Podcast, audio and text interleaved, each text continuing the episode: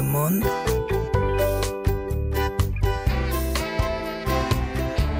Laurence Aloha.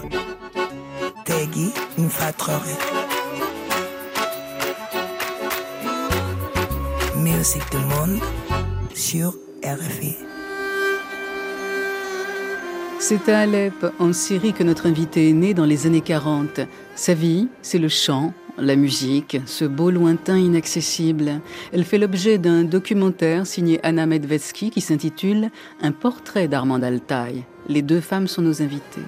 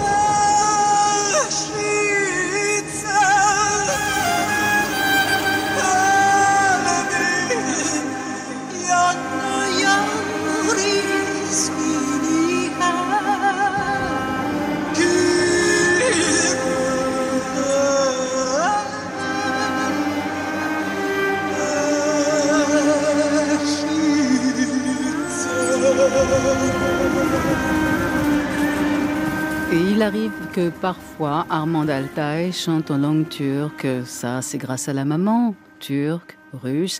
Armand Altaï a traversé les années 70 et 80 comme un ouragan. C'est pas une sprinteuse, c'est une marathonienne. C'est aussi une chanteuse lyrique, punk, quatre octaves et des poussières d'étoiles, rousse, extravagante, lettrée, subversive mais subtile. Marie-Madeleine éperdue, mais où va la chair après la mort?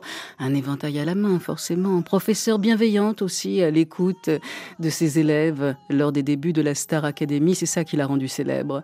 Et cette musique qui lui vient de loin. La jeune réalisatrice Anna Medvetsky, par ailleurs petite fille de la comédienne Bernadette Lafont, l'a suivie des mois durant pour dresser un portrait mouvant et émouvant de cet artiste hors du commun.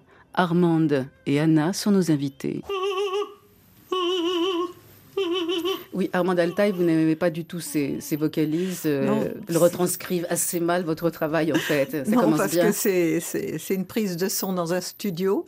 Et dans un studio, on fait piste par piste. Et là, je suis à découvert, euh, je fais les parties graves d'un chœur. Et euh, il n'y a pas d'écho, il n'y a pas d'équalisation, il n'y a rien, juste la voix nue comme ça. Et c'est un peu rude.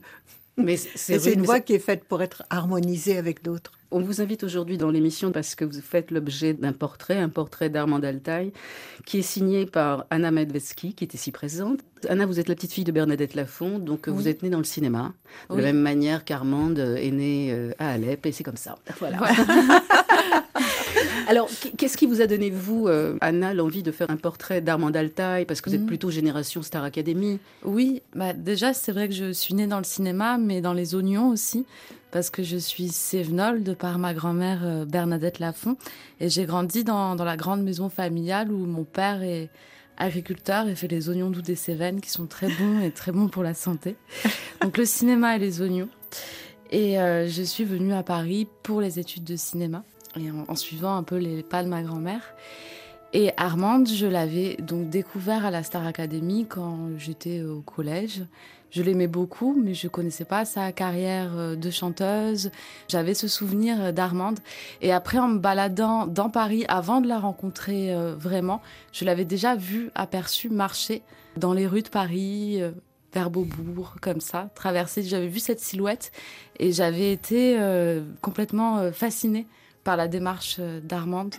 La façon dont elle marchait dans la rue et comment cette belle robe rocambolesque se découpait avec des murs, avec des, graffitis derrière. Avec, enfin, j'aimais bien le contraste entre la ville, le trottoir et le style d'Armand. Le trottoir, doucement. Oui, mais non, mais le côté urbain, hyper urbain, et le style romanesque, poétique d'Armande.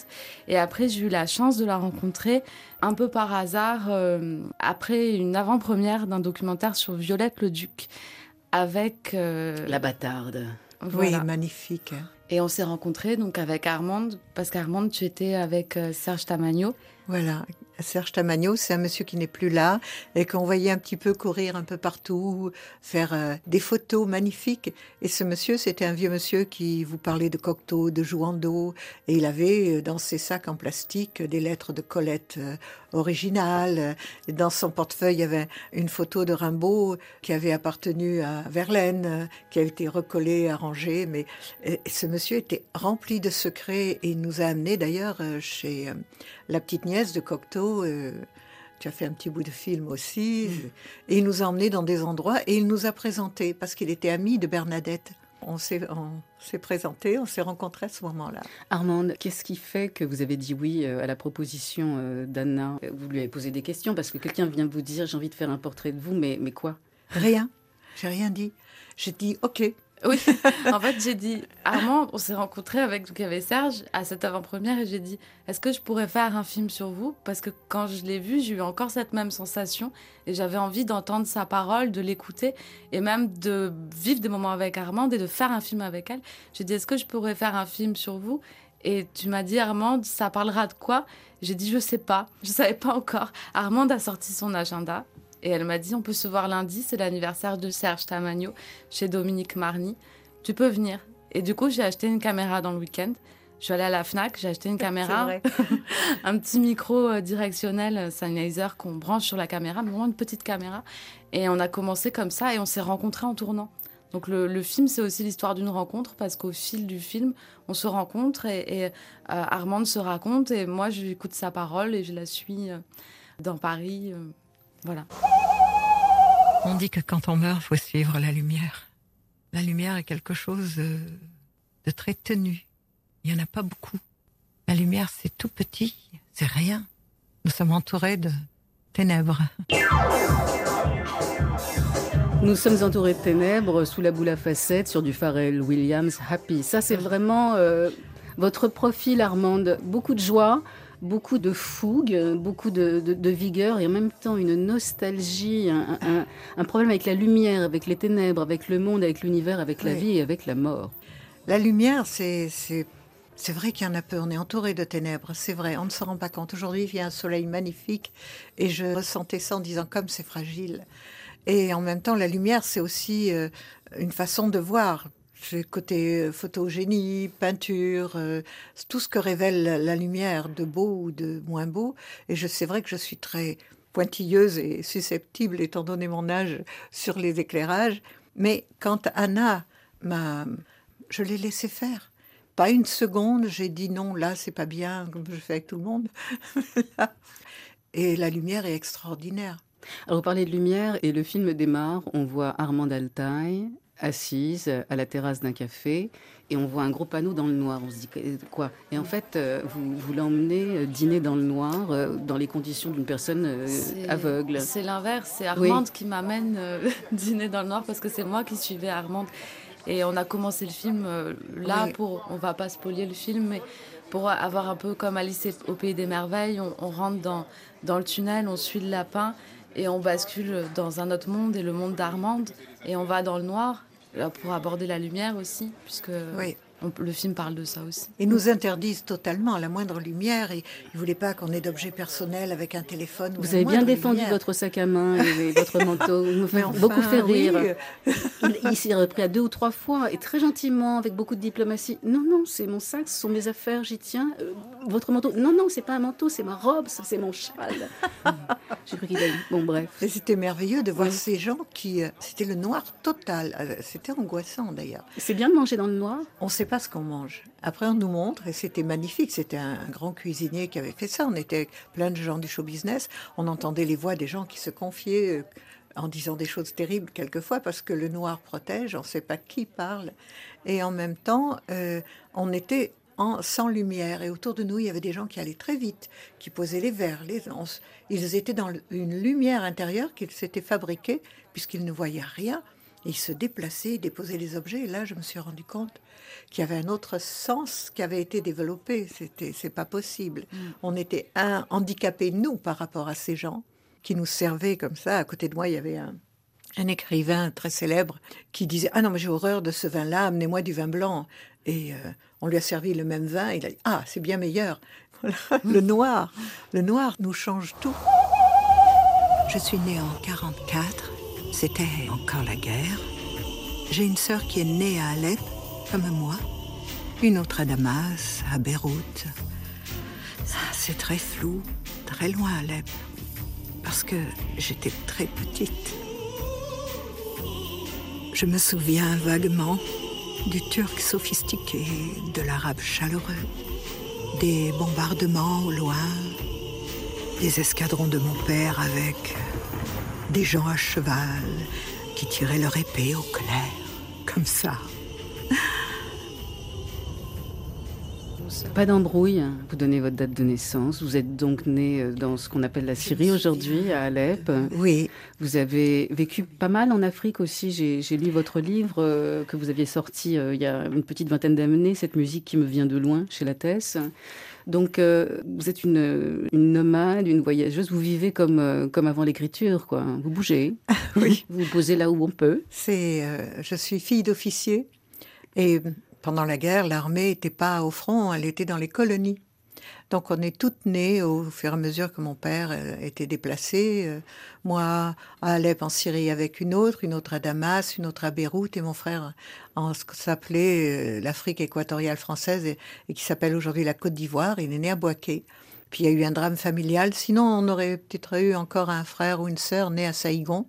D'ailleurs, on a des demi-frères et sœurs vietnamiens, puisque mon père est parti en Indochine.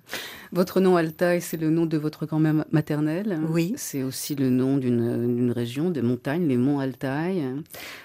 C'était les barbares qui sont venus, ce qu'on appelait les, les, envahisseurs. Euh, c'était des tribus Gengis Khanid. Il y a toutes sortes de tribus qui venaient des monts Altaï, qui sont arrivés jusqu'à la Turquie.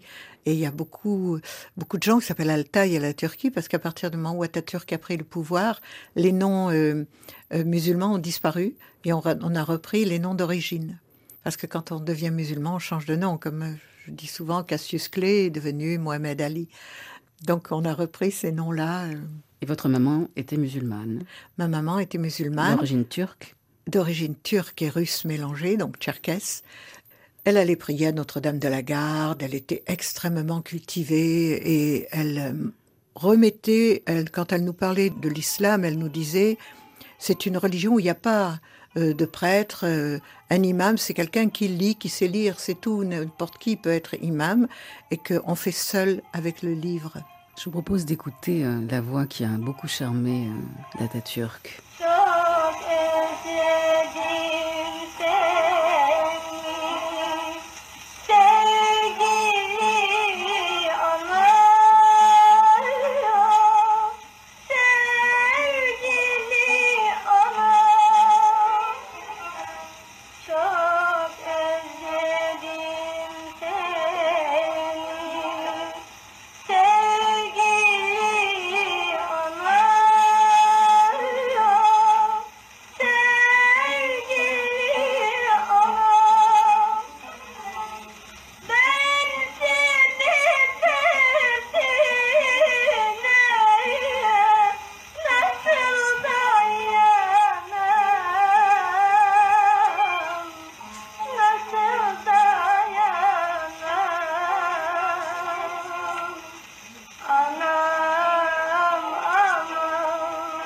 Amiguette, Armand Altaï, c'est votre jeunesse, votre enfance, c'est la musique qu'on écoutait à la maison, c'est la chanteuse turque euh, du début euh, du XXe siècle.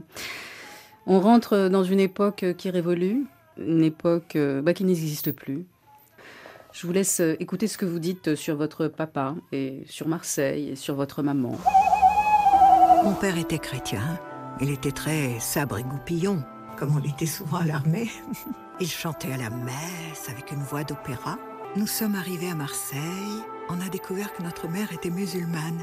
Donc on nous a rebaptisés deux fois pour être sûr qu'on n'allait pas errer dans les limbes.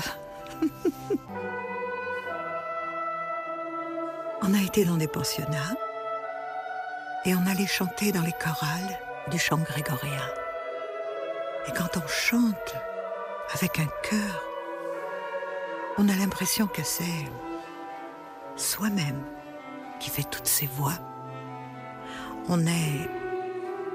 On n'est plus qu'un. C'est les premiers frissons, le sens de l'harmonie. C'est sublime.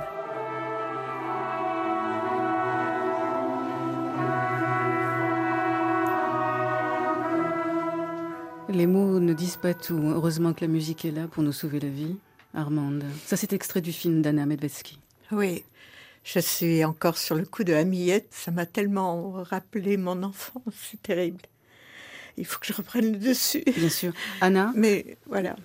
Et en plus, c'est vraiment un film qu'on a fait toutes les deux euh, ensemble au début, toute seule, avec cette petite caméra, Armand et moi, c'est-à-dire aucun budget, on a lancé le film sans faire des dossiers de production, directement tournage. C'est votre métier de toute manière, la prône. Oui, mais justement, euh, cordonnier euh, mal chaussé, comme on dit, je n'ai absolument pas fait de dossier de production ou quoi que ce soit. On a tout de suite tourné et on a fait le film en indépendante euh, totale.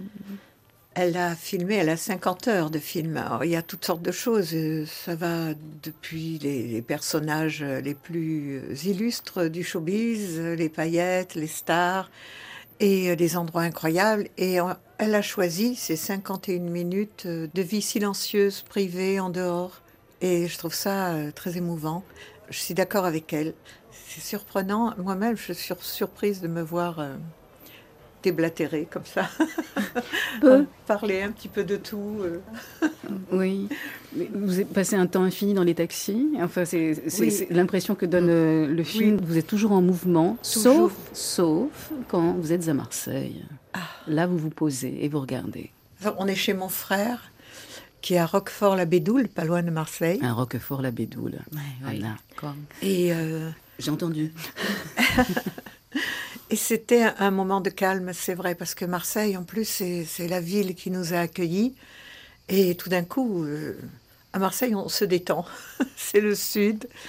Et il y a quelque chose de, doux, c'est l'enfance aussi, et tous ceux qui ne sont plus là. C'est pas un road movie, je dis c'est une balade movie. Mmh. Parce qu'elle me suit partout. Je suis toujours entre deux rendez-vous, en cours. C'est une époque où je travaillais encore plus que maintenant. Et donc, ça n'arrêtait pas euh, d'aller quelque part. Donc elle me filmait et où elle courait derrière moi avec alors que la caméra ne bouge pas, le cadre ne bouge pas, je sais pas comment elle l'a fait. Et quand on a fait cette grande projection euh, dans la merveilleuse et grande cour de la cité à Carcassonne sur un écran géant où ça sortait d'une manière incroyable, on avait un petit peu peur de la grandeur de et euh, les gens dans la salle lui ont dit mais c'est pas possible, vous aviez un travelling, vous aviez une équipe.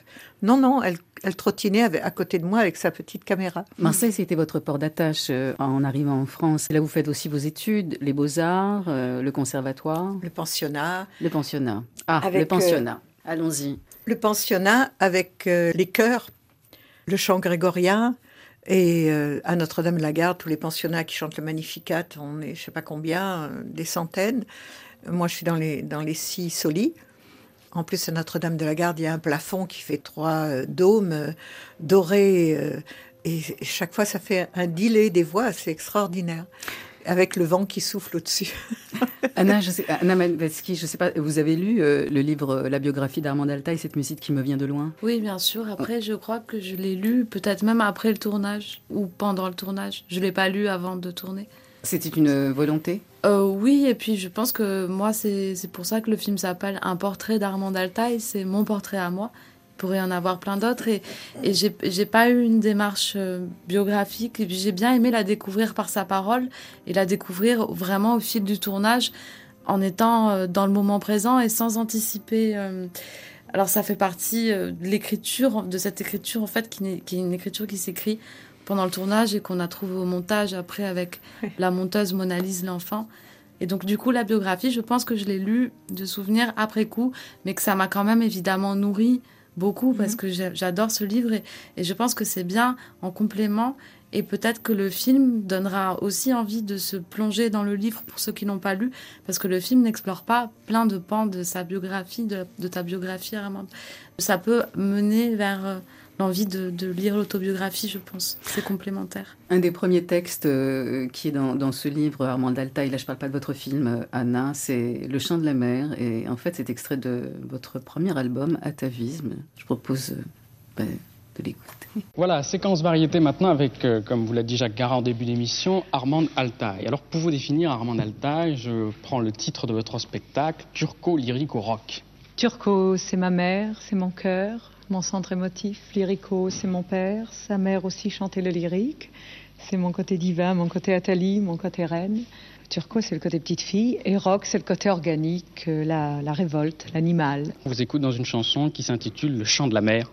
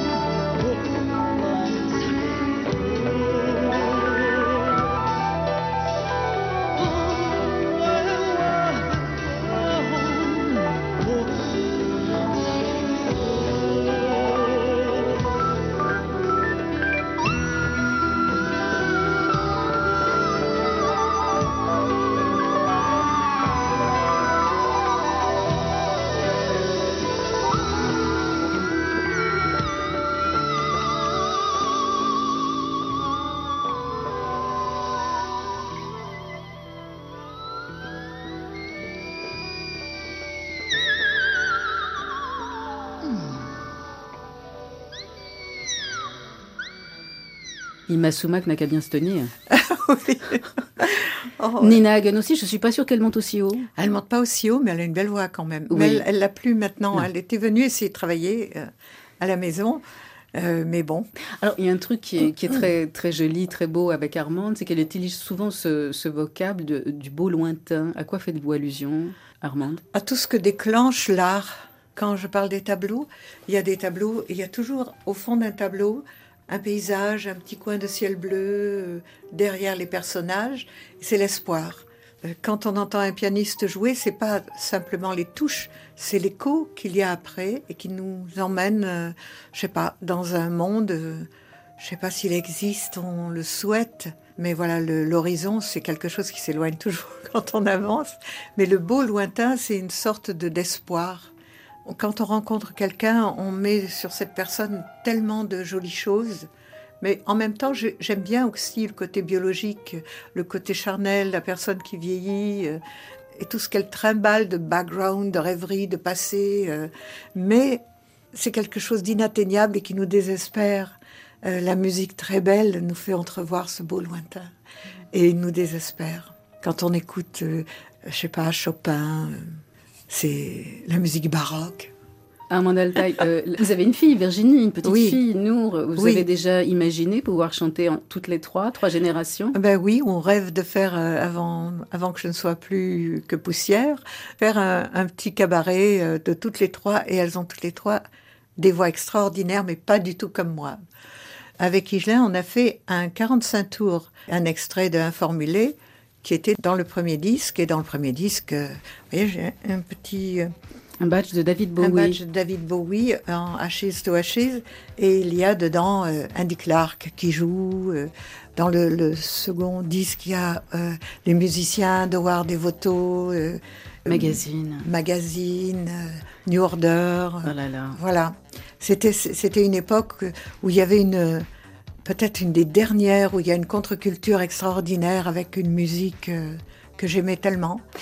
Est-ce qu'il y a un côté nostalgique chez vous, pas passéiste, mais nostalgique Parce que je, vous ai entendu, alors je ne sais plus si c'est dans le film euh, ou dans une émission, euh, vous aviez une vision des années 80 comme étant des, années quand même avec des gens très extravagants, comme si cette extravagance avait disparu aujourd'hui. C'est-à-dire que... Vous êtes extravagante. Quand on vous voit dans la rue, on se retourne.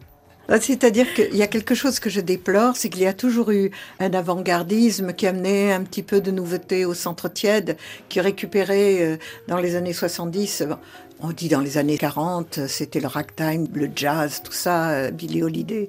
Les années 50, c'était le bebop, le, rock, euh, comme on le connaît. Puis après, les années 60, c'était la swinging London. Les années 70, c'était les hippies. Euh, voilà, il y a des mouvements comme ça. Les années 80, c'était un mélange des punks, des hippies. Il y avait la, disco, il y avait déjà les punks, c'est vrai. Bob Marley. Il y avait toutes sortes de courants euh, de contre-culture extraordinaire. Et dans les rues de Paris, et dans les boîtes aussi, il y avait tout d'un coup, tout le monde se retrouvait au palace, il n'y avait plus la boîte des riches euh, qui passait de Saint-Tropez à Castelrégine. Il y avait tout un mélange, on se retrouvait avec des gens créatifs extraordinaires. Et puis les années 90, il n'y a rien que des comètes qui poursuivent comme Björk ou un petit peu le grunge, et puis ça s'est arrêté.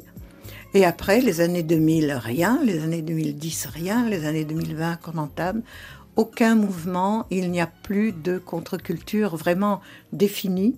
Et ça me désole, ça m'inquiète. Peut-être la banlieue avec le rap, il y a des fois des textes extraordinaires, on revient aux mots, il y en a beaucoup de mots. Et ça, c'est ça, c'est intéressant. Mais bon, ma petite fille écoute des choses que je ne connais pas et qu'elle me fait découvrir aussi. Hein. Ça me donne un peu d'espoir. Euh, des gens comme Suburban ou des trucs. Et c'est très beau, c'est vrai. Ça ressemble aux années 80. comme s'ils reprenaient là où ça s'est arrêté. moi, je vais retourner euh, dans ces fameuses années 80 avec un formulé euh, Armand Altaï, Jacques Higelin. Moi, ça me semble tout à fait bien. Lorsque je croise tes yeux de gel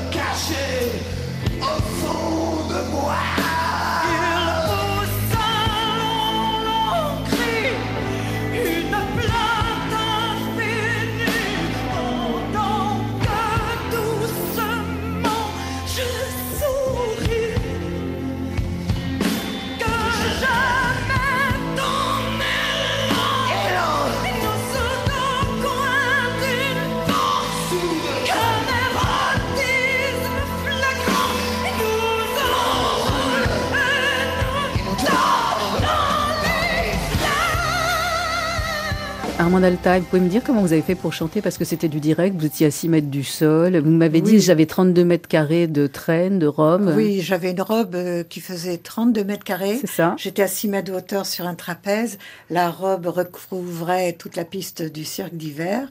Et Jacques tirait dessus. Jacques Higelin. Oui. Voilà. Et, euh, et je descendais tout doucement sur un piano. Et là, il, se jetait sur moi, il m'étranglait à moitié. Vous êtes battu. On se battait pendant ce truc. Euh, Et alors, comment on fait pour chanter juste? Je sais pas. Je ne sais pas comment j'ai fait. Parce qu'il me tirait par le cou. Alors, en haut du trapèze, on a essayé de me mettre. Kate Bush était venue chanter. J'ai eu la, joie d'aller euh, à l'Élysée Montmartre la voir. Et elle avait un petit micro, les tout premiers comme ça.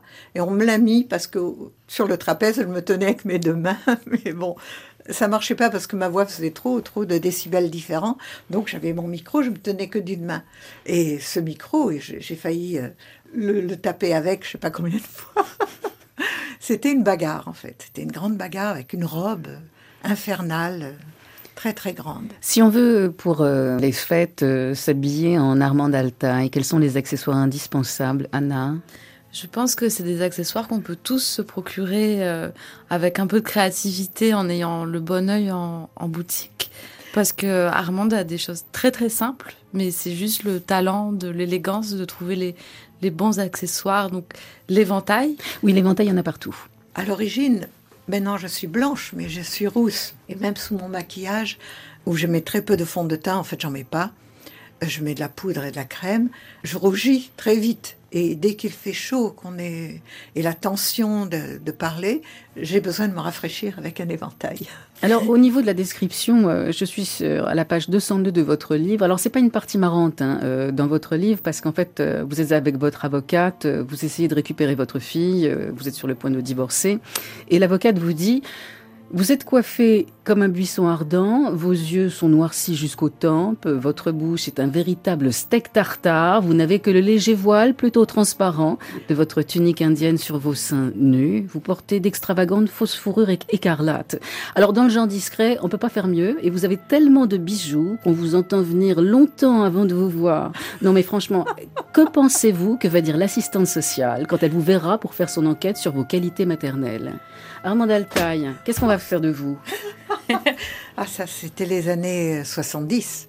Oui. Il y avait ce qu'on appelle euh, les squares et les freaks. Et moi, j'étais dans les freaks. Rappelez ce qu'étaient les squares et les freaks. Alors, les squares, c'était ceux qui étaient lisses, polis, euh, corrects, euh, les cheveux courts, le costume, voilà, comme il faut.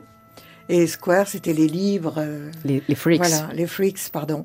Euh, est-ce qu'il y a une, une, famille Armand Altaï J'entends par là, vous êtes professeur euh, de chant, vous l'avez été longtemps, vous l'avez été évidemment au lancement de, de, la Star Academy, un des premiers shows de télé-réalité au début du, du 21e siècle. Vous voulez qu'on écoute un extrait de la Star Academy? Vous êtes avec Jennifer. Ça, que je la prenne. C'est tout en l'air, hein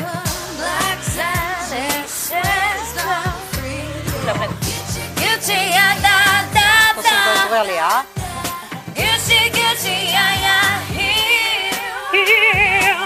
Vibrato. Fais-moi cette vibration.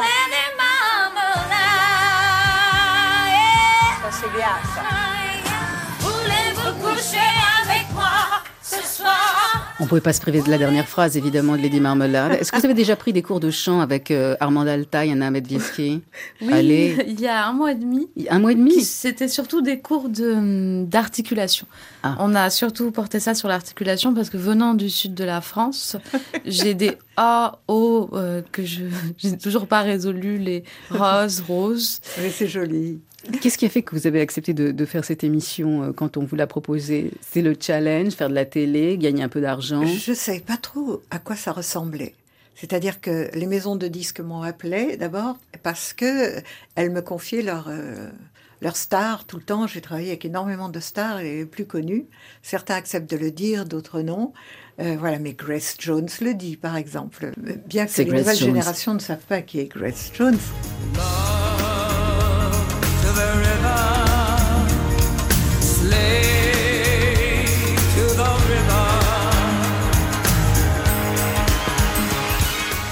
Mais euh, J'ai dit c'est intéressant si enfin on apprend à chanter.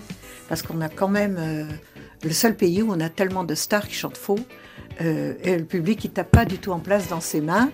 Donc euh, Vous voilà. voulez dire qu'on swing comme des fers à repasser, quoi On n'est pas terrible, ah, terrible. Ah, ça swingait pas beaucoup, voilà. Dans non, mais toujours aujourd'hui. Je ne sais pas. Il y a une grande différence aujourd'hui. Les jeunes chantent très bien. Mais tout le monde s'est mis après la Starac dans des, cours de chant, dans des, chœurs. Euh, quand je vais faire des, jurys, j'entends des jeunes à partir de 10-12 ans qui chantent à tomber. Euh, les vieux font la gueule d'ailleurs, hein, ils chantent vraiment très bien. Et je me dis, ça a déclenché quelque chose.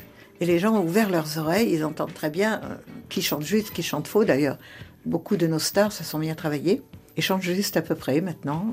Il y a l'autotune, hein, quand on chante pas bien, euh, oui, on, fait ce qu'on veut. Oui. Mais en même temps, c'est euh, voilà, il, s'est passé quelque chose euh, avec la Stara qui fait que tout le monde s'est intéressé à la musique vraiment. Mais du coup, moi, on était trois, quatre professeurs sur Paris. Maintenant, il y en a dix par rue. tout le monde s'improvise voilà, coach, entre guillemets, de chant. Je vous imagine mal faire des pompes à 7 heures du matin, Armand Alta, c'est ce qu'il faisait à la Star Academy, on leur faisait faire du sport, courir ah autour du château, etc. Vous n'avez jamais fait ça Ah non, non, moi, 13 heures, c'est l'aube. J'ai fait un effort pour vous, euh, Lolo. oui, c'est mon nom. Voilà.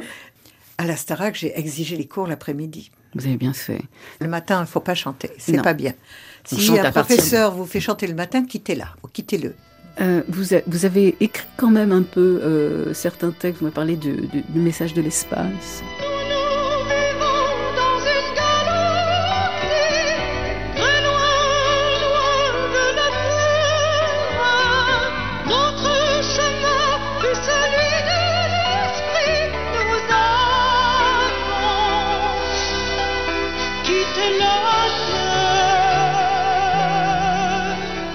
J'ai écrit le message de l'espace parce que je pense qu'on est très arrogant de penser qu'on est seul sur la Terre, euh, alors qu'on est une poussière dans un, infini, dont le mot infini, notre cerveau ne le comprend même pas. Et euh, en plus, j'ai parlé avec Hubert Reeves. J'ai dit, vous pensez qu'il y a des extraterrestres? Il a secoué la tête en, en plissant ses yeux avec un petit rire et m'a fait, oui. Donc, euh, je pense que ces messieurs-là le savent. Est-ce que vous avez écrit pour d'autres artistes Ou est-ce qu'à un moment, il en a été question? Là, je pensais à Nico, à Marianne Faithfull. J'ai eu Nico voulait reprendre le message de l'espace et je sais que j'ai rencontré une fois le producteur de ou je sais plus son manager, un Anglais qui m'a dit Marianne Faithfull est intéressée par Schizophrénia.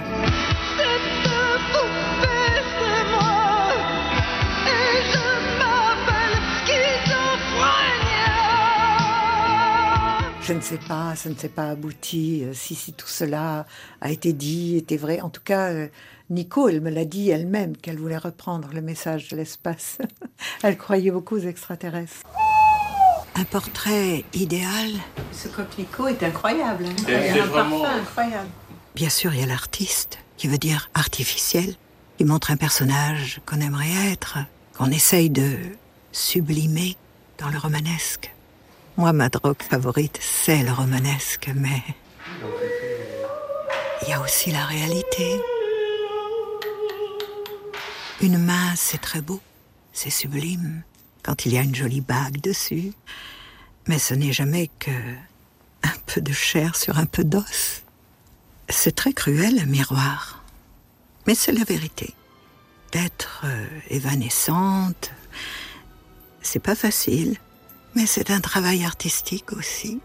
C'est une lutte aussi pour le beau, pour essayer de d'être pour les autres quelque chose de ce beau lointain. J'adore Cocteau quand il dit que les miroirs réfléchissent. Et c'est vrai, des fois on passe devant, on est surpris parce qu'on dit Ah, mais qui sait Qui sait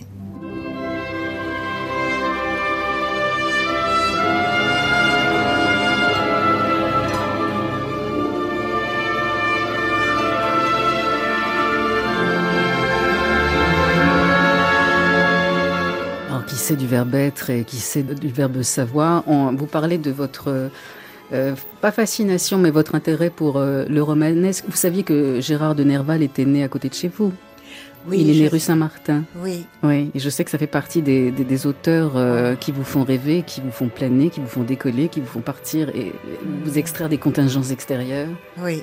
Il a beaucoup voyagé, voyagé en Orient. Il a. Oh, j'ai adoré ce livre. Vous, le siècle que vous préférez, c'est le 18e, le siècle des Lumières, Diderot, d'Alembert, l'encyclopédie. Ah, ça, c'est magnifique quand même. J'aime beaucoup aussi en ce moment, je suis dans les Gaulois parce que je travaille avec euh, à Alésia avec les descendants euh, sur un, un, spectacle sur les Gaulois et sur euh, ce qui s'est passé à l'époque. Et je suis dans dans les écrits de la guerre des Gaules de Jules César. C'est à tomber par terre de modernité, d'intelligence, de cynisme aussi, mais c'est extraordinaire. J'aime l'histoire en général. Je suis fascinée aussi par Geneviève de Paris qui est une femme. On a mis une sainte comme ça, c'est pratique, c'est pas sa faute, c'est Dieu qui l'a voulu. Non, c'est une femme très dirigiste. C'est comme une mairesse euh, ou un archevêque. Elle dirige Paris, elle nourrit Paris. Toutes ses terres à Nanterre lui appartiennent. Elle, elle va jusqu'à 90 ans. Son tombeau, c'est la montagne Sainte-Geneviève. C'est elle qui a créé le premier tombeau en bois. Et puis on l'a mis dehors et on en a fait le panthéon pour les hommes. Voilà. Mais j'adore l'histoire. Mais c'est vrai que c'est pas loin le 19e, et il y a, y a tellement de poètes extraordinaires, et puis il y a, y a cette passion, il y a aussi... Euh, on cherche le beau lointain à travers sa propre personne, la personne qu'on aime, avant qu'un jour on se réveille en disant mais qui est à côté de moi, on le reconnaît plus. Mais avant que le charme tombe, on cultive ce charme parce que c'est tout ce qui, qui nous élève. Armand Altaï, euh, est-ce que vous avez le sentiment que la France passe souvent à côté de, de ses génies musicaux? Vous en parlez dans votre livre, vous parlez de Christian Vander, de, de, Magma, et que ce sont des gens qui auraient pu avoir une carrière beaucoup plus euh, importante, mais comme ils sont particuliers, comme ils sont peut-être pas forcément dans le format. Je me demandais, je faisais un parallèle avec vous, parce que on vous connaît, mais c'est surtout la Star Academy qui vous a fait connaître, alors que vous avez un... Il y a un autre monde. Il y a un, autre, monde. Mais vous n'avez pas été propulsé. Est-ce que c'est de votre fait? Avant, avant le la Swinging London, je ne sais pas ce qu'il y avait en Angleterre. C'était pas terrible, je crois. Et tout d'un coup, il y a eu ce mouvement inspiré euh, du jazz, euh, du rock américain, euh, qui venait aussi des esclaves noirs. Et il y a eu ce mouvement musical incroyable qui m'a fait aimer l'Angleterre. Et en France, ça n'a pas suivi. En France, c'était avant. C'était l'époque de Saint-Germain-des-Prés, euh, le jazz, Juliette Gréco, l'existentialisme, Boris Vian et tous ces grands poètes Prévert. Il y a eu ce mouvement à la suite de Rimbaud, Verlaine, euh, Apollinaire. Il y a eu ce mouvement qui est, qui est venu très tôt en France où les gens euh, s'habillaient avec des cheveux un peu longs, des pantalons tuyaux de poil et des petites bottines pour rappeler les petites vestes noires, les poètes symboliques dont se sont inspirés d'ailleurs les Anglais. Et puis il y a eu tous ces grands chanteurs dits rive gauche, euh, Aragon, Ferré, Catherine Sauvage, euh, Barbara. Et après, le rock n'est pas rentré. Ou est rentré sous une forme yéyé, récupéré par un show business un peu épicier qui dit ah c'est pour les jeunes donc on va faire yéyé pour les jeunes. Alors que c'était voilà Manfred Mann a écrit une très belle chanson qui est devenue euh, vous les copains je ne vous oublierai jamais. Ça, tout était transformé. Il y a eu euh, une bande d'épiciers qui a pris le pouvoir et qui a empêché le rock, alors que tout se passait à Paris. C'était un, un espèce de creuset extraordinaire, Paris. Et puis là, ça s'est arrêté, c'est devenu un peu niaiseux, un peu vendeur, un peu... Je ne sais pas pourquoi, le rock euh, s'arrête à Johnny Hallyday, qui est un grand chanteur, qui est magnifique, mais c'est tout, quoi. C'est, c'est l'écoute, parce que les voix, la diction, euh, j'entends tout dans quelqu'un qui parle, j'entends ses sanglots, j'entends sa force et son courage de prendre le dessus. C'est euh, la voix, c'est quelque chose d'unique. Vous avez, vous avez des, quelquefois des jumeaux pour les empreintes digitales, mais la voix, c'est unique. Dans le passé, dans le futur, il n'y a aucune voix qui est comme la vôtre, parce que les dentelles d'os, les résonateurs sont tellement subtils et complexes. En plus, il y a aussi euh, la culture. Par exemple, vous avez des parents euh, asiatiques qui parlent comme ça, et leurs enfants parlent comme nous. On, on se sert très peu de nos résonateurs, mais malgré ça, les voix, les voix se sont tues. On dit quand quelqu'un disparaît. Parce que c'est magique, la voix, c'est quelque chose, c'est le corps, c'est l'incarnation qui parle. Un petit conseil pour Anna et pour moi, pour, euh, pour que nous ayons la possibilité de nous exprimer en public dans la joie et la bonne humeur. Oh, tu as une voix magnifique, euh, Laurence, avec beaucoup de classe. beaucoup de classe, beaucoup de hauteur et en même temps de la distance. Il y a toujours euh, un petit ton même on n'est pas obligé de, faire de l'humour, mais dans la voix, dans les tonalités, il y a quelque chose de léger et de grave en même temps, et je trouve ça très beau. Anna, j'adore sa voix. Anna, c'est une, voix enfantine et c'est c'est une région aussi peut-être, mais mm. elle, elle, parle doucement avec ses grands yeux comme ça et toujours un sourire, toujours. Et y a, on entend le sourire dans sa voix. Qui a choisi le titre pour vous seul pour euh, terminer le, le documentaire, ah oui, le titre pour vous seul? Je me suis interrogée moi aussi. Oui. Moi, j'adore cette chanson. Il y a plein de chansons que j'ai découvertes euh, en faisant le film. Cette chanson, elle a quelque chose de, qui me fait penser au mouvement, justement, à la marche. Le début de la chanson, c'est j'entends des bruits de pas. Et il y a un mouvement qui est déclenché et le mouvement, comme c'est aussi un portrait philosophique de la, enfin c'est la philosophie d'Armande, c'est un portrait philosophique par la parole d'Armande. Et pour moi, le, la pensée, ça va avec le mouvement. Quand on est en mouvement, on peut penser, on peut rêver, on peut imaginer, on peut philosopher. Donc du coup, le portrait est en mouvement. Et ce morceau, il a un mouvement, je trouve, qui va bien avec le film, parce que tout de suite, il nous embarque dans une marche, j'entends des bruits de ville dans ce morceau, des, des klaxons, oui. un espèce de, de, bordel et en même temps de magie. C'est une chanson d'amour. Ouais. C'est une chanson d'amour, mais multiple. C'est-à-dire que Comment pour vous seul qui me faites rêver, je peux être un homme, je peux être une femme, pas pour tout le monde. Mais pour vous, je peux m'incliner, je peux, je peux cesser ma garde, je peux baisser mon bouclier, je peux, voilà, je peux être fragile. Mm. Confiante. Confiante? Oui. C'est vrai. Quand, pendant un temps du rêve, il y a toujours les temps émerveillés, après, on ne sait pas. Mais on profite des temps émerveillés.